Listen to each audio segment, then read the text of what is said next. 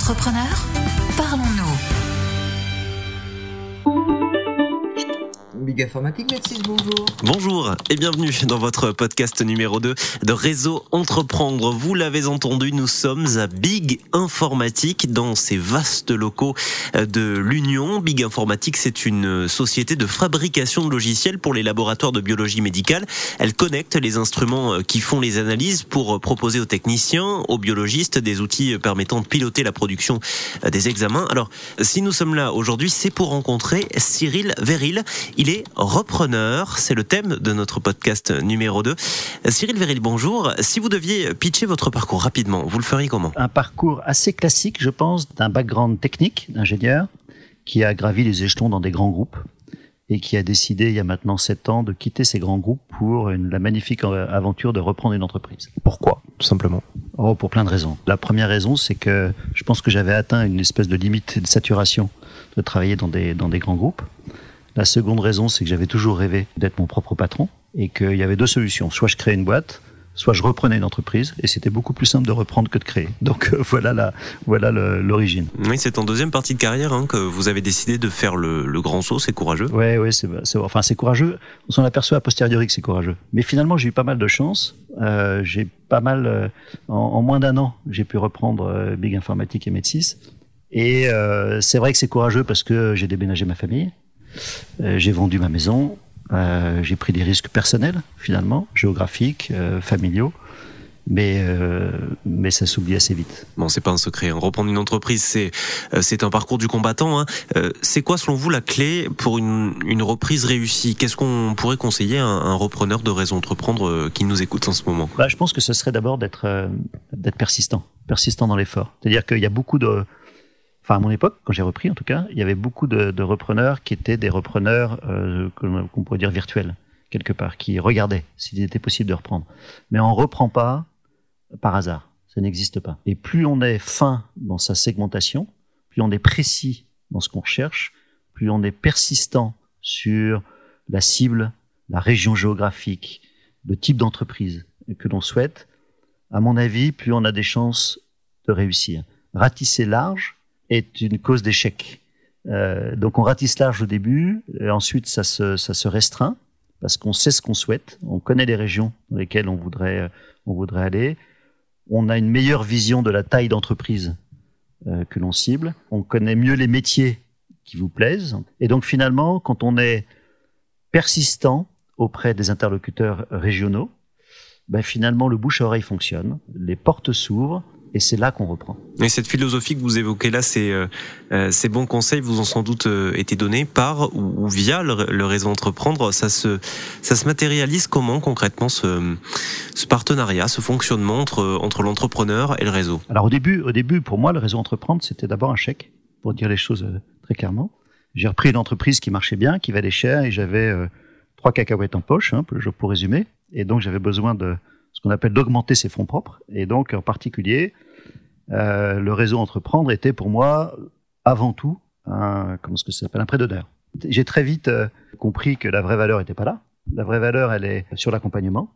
Ça, c'est quand même clé. Et puis, elle est sur les portes et le réseau couvre le réseau Entreprendre. Vous confrontez comme ça à d'autres entrepreneurs, c'est ça qui vous a aidé notamment? C'est ce qu'on peut appeler euh, classiquement l'effet miroir. C'est que euh, vous avez besoin, en tant que chef d'entreprise, de vous confier, de dire les choses très clairement à, quelqu'un, à quelqu'un qui comprend euh, vos préoccupations, qui est passé par là, qui a, qui a de l'expérience. Et vous pouvez pas dire ça même à vos plus proches collaborateurs. Vous pouvez pas transmettre vos doutes. Vous pouvez pas tout dire tout simplement. Donc il faut quelqu'un, une, une, épaule bienveillante. Alors vous le savez, l'actualité nous le montre. Hein, on, on, on, voit souvent les repreneurs un peu comme des comme des sauveurs qui arrivent dans des euh, entreprises souvent en difficulté. Si je ne m'abuse, Big Informatique allait bien avant que vous arriviez. Donc euh, c'est c'est un enjeu encore différent parce que vous reprenez une entreprise dont l'activité se porte plutôt bien. Exactement, ça se portait. C'est une boîte qui marchait bien, hein, vraiment même très bien, on peut le dire donc il était très cher. euh, mais donc ça c'est un autre problème, c'était quand même un autre problème. Mais la réalité c'est que c'est une boîte qui marchait très bien et fallait faire mieux. Parce que quand vous reprenez une boîte, que vous achetez un certain prix, avec, euh, avec un montant d'investissement qui est quand même assez élevé, ben, il faut rembourser ce montant d'investissement, donc il faut faire mieux qu'avant.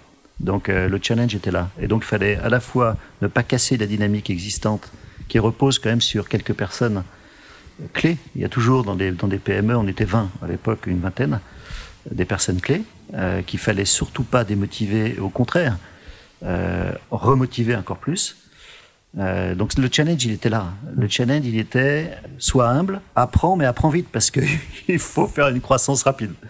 Donc c'était un peu ça. Et finalement, la réussite, ça a été quand même de garder les gens à bord avec une excitation croissante. Ça, c'est ça, c'est le, c'est le, le, bon truc. Si on fait un bilan d'étape aujourd'hui, Big Informatique ressemble à, à, quoi? Ça représente quoi au plan développement? Bon, on, est, on était environ une vingtaine, on est 53. On faisait environ 2 millions d'euros de chiffre d'affaires, on fait environ 6 millions d'euros de chiffre d'affaires. Donc on gagne de l'argent et l'intégralité de l'argent est réinvesti dans l'entreprise, ça c'est important. Donc euh, je ne sais plus quelle était votre question, c'était bilan d'étape Oui, exactement. Ben, c'est un bon bilan d'étape. Alors vous, vous avez été accompagné euh, en tant que, que repreneur, mais aujourd'hui en tant que membre de Réseau Entreprendre, euh, vous accompagnez une création d'entreprise. C'est quelqu'un qui a créé une entreprise, oui, dans un domaine que, que je connais absolument pas, d'ailleurs. Et les problématiques sont euh, globalement les mêmes. Et je pense qu'un bon repreneur d'entreprise ferait peut-être un bon créateur d'entreprise s'il a la bonne idée au bon moment ce qui est le cas de l'entreprise que, que j'accompagne. Ça, ça se matérialise comment votre assistance euh, auprès du lauréat? En fait, on se voit, on se voit très régulièrement tous les mois.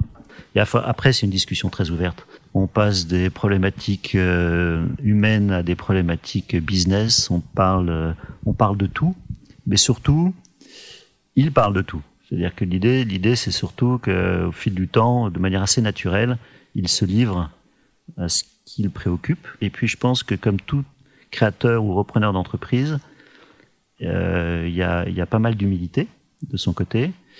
Et il est important de pointer du doigt euh, les réalisations extrêmement positives qu'il a parcourues, qu'il a faites. Parce qu'on est tellement attentif à ne pas faire d'erreurs que finalement on oublie, mmh. on oublie les choses positives qu'on a faites. Et et on a besoin d'être assuré. Voilà. Hum. Finalement, le plus gros challenge pour euh, pour une reprise ou une création hein, d'entreprise, c'est de se c'est de se jeter à l'eau, de faire toujours mieux. C'est ce que vous essayez de faire avec Big Informatique, finalement? Et c'est ça qui est c'est ça qui est très excitant, c'est d'essayer de, de, savoir ce qu'on veut faire dans les années qui viennent, et puis on a les moyens de le faire. C'est-à-dire qu'on est on est le maître on est le maître du, du bateau. Hein. Ça veut dire que si on veut, on peut le faire. Si on veut embaucher 10 personnes, on peut embaucher 10 personnes. Donc c'est finalement, vous avez entre les mains la possibilité d'aller où vous souhaitez aller. Donc ça, c'est extrêmement positif et extrêmement déstabilisant. Parce que quand vous venez d'un grand groupe, vous n'avez jamais cette possibilité, jamais. Et souvent, on se freine ou souvent on s'arrête parce que on se dit les autres vont dire non. Ou un projet qui peut être fait en deux mois va être fait en deux ans. Là, vous avez zéro contrainte. Mmh. Et c'est très déstabilisant de, de se retourner, d'avoir personne derrière. C'est-à-dire que si vous voulez prendre une décision et l'appliquer le lendemain, ben vous prenez une décision et vous l'appliquez le lendemain. Et ça, c'est ça, c'est ça, c'est presque déstabilisant pendant un certain temps. Après, on s'y fait, et je pense que le retour arrière est impossible. Alors, vous parliez d'humilité un peu plus tôt dans l'entretien. C'est capital pour une bonne reprise parce que vous entrez dans un moule existant finalement. Je pense qu'il ne faut pas arriver en terrain conquis en pensant mmh. qu'on sait plus que les autres. On sait beaucoup moins que les autres. On a appris des choses qui sont généralement pas applicables dans une PME, hein, ce que vous apprenez euh, indirectement sans le savoir dans les grands groupes, tous ces process, tous ces euh, toutes ces conf calls, toutes ces, mmh. ces reporting euh, dont on se nourrit, bah finalement c'est absolument pas applicable hein, dans une PME. Il faut être euh, faut être humble, il faut essayer d'apporter des petites choses sans déstabiliser l'existant. Et finalement, les gens adhèrent assez vite quand ils voient le bénéfice. Le tout, c'est uniquement que le bénéfice et l'intérêt soit réel. C'est que ça soit réellement des bénéfices au quotidien sur des bénéfices clients, des bénéfices produits, des bénéfices de, de process, de temps gagné, de satisfaction client, peu importe. Et après, ça, après, ça marche tout seul. Merci beaucoup. Je vous en prie. C'était donc Cyril Véril pour ce podcast numéro 2. Merci à toutes et à tous de l'avoir euh, suivi. Pour euh, retrouver les épisodes précédents, rendez-vous sur le site de Réseau Entreprendre ou Google et Apple Podcast. Je vous retrouve très très vite pour un nouvel épisode. À bientôt. Entrepreneur, parlons-nous.